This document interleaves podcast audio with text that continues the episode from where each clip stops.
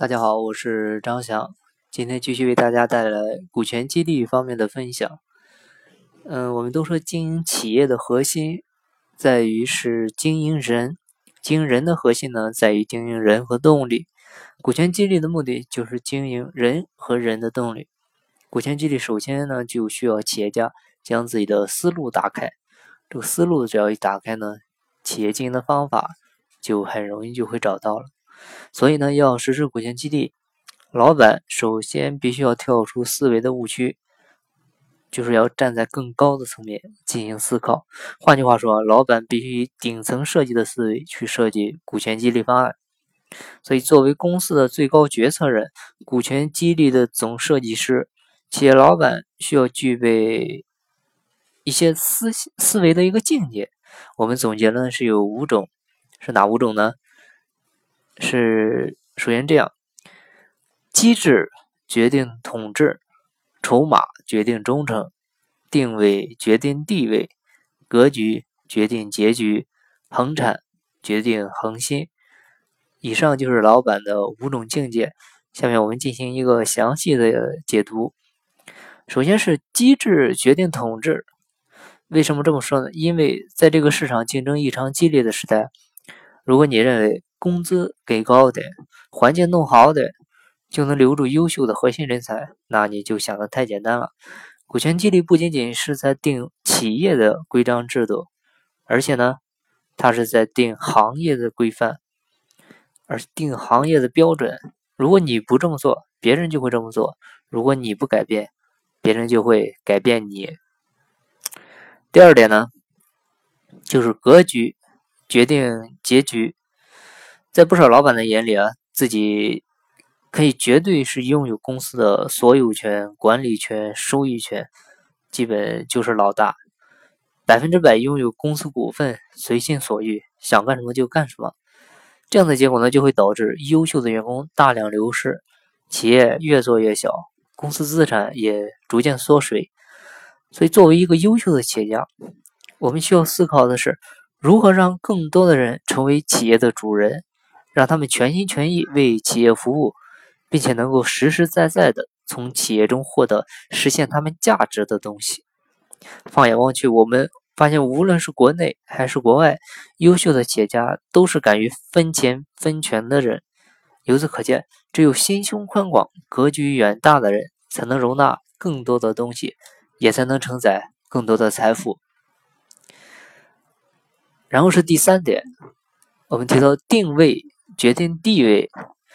如果你把企业定位成是自己的，那必然的结果就是你会围着大家转，你会成为大家的奴隶。如果你把企业定位成大家的，结果呢，就是大家围着你转，你就成了企业真正的主人。如果你让别人关心企业的发展，并为了企业发展用心琢磨啊，贡献心血，那么你必定能够成就大业。但反观我们的企业，除了老板自己为企业操心外，员工呢永远只把自己定位成企业的一个打工者，一个匆匆的过客。干得好就干，干得不好就闪人。为什么员工不会操心、不会操心企业的发展呢？他不会像老板那样为企业鞠躬尽瘁、死而后已，因为员工与企业没有太深厚的利益关系。说白了就是利益。你要想别人操心，前提是这件事儿。必须跟他有关系。老板首先要将企业定位成是大家的，让大家一起操心。所以，当大家都在为企业殚精竭虑、废寝忘食的工作的时候呢，老板自然就会有钱有闲。第四点呢，就是筹码决定忠诚。我们都渴望别人忠诚，但现实中的中层呢，实在太少。员工。可以为了追求更好的待遇而离开企业，老板呢可以为了更多的利益而与其他人合作，甚至亲朋好友为了利益还会反目成仇。对呀，这样的案例很多嘛。像那个真功夫，真功夫潘云海和蔡达标，原来就是姐夫和小舅子的关系嘛，一起创业，呃，历尽艰辛，到最后企业做大了，他们为了争夺这个企业的控制权。最后还是反目成仇了吗？所以说，筹码决定忠诚。虽然这句话看起来太现实啊，但是它是比较理性的一种态度。但是呢，当我们在设计股权激励的时候呢，必须要有这样的思维。我们要让员工忠于自己，一方面呢需要加强企业文化的建设，另一方面呢就是需要向员工提供一个忠诚于你的筹码和理由。没有绝对的忠诚啊，只有彼此的依赖。你是否有筹码或创造筹码，为别人带来价值，决定了别人对你的忠诚度。股权激励为员工提供了一个共享企业收益、施展自身才能的筹码，员工自然而然会忠诚于你，为你所用。第五点，也是最后一点，我们提到是恒产决定恒心。我们都希望优秀的人才啊，永远追随老板。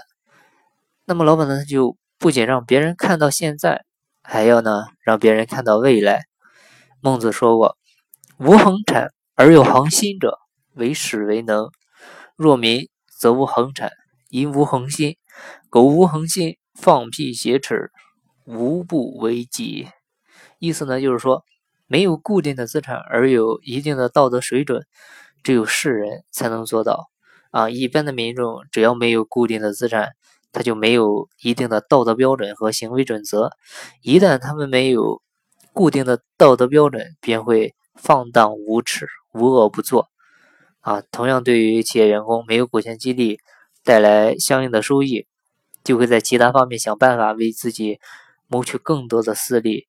要想员工与企业老板的同心同德，必须让员工看到恒产，必须要制定一份让员工能为自己干的机制。而股权激励恰恰是让优秀人才看到了恒产与希望。股权激励是实现员工自动自发打造核心团队、提升业绩、实现创业家梦想的终极王牌。好，今天就为大家分享到这里。呃，如果大家有股权激励方面的问题的话，可以加我微信或者 QQ。我的微信号是三二八六三四九六幺，好，我们下期再见，拜拜。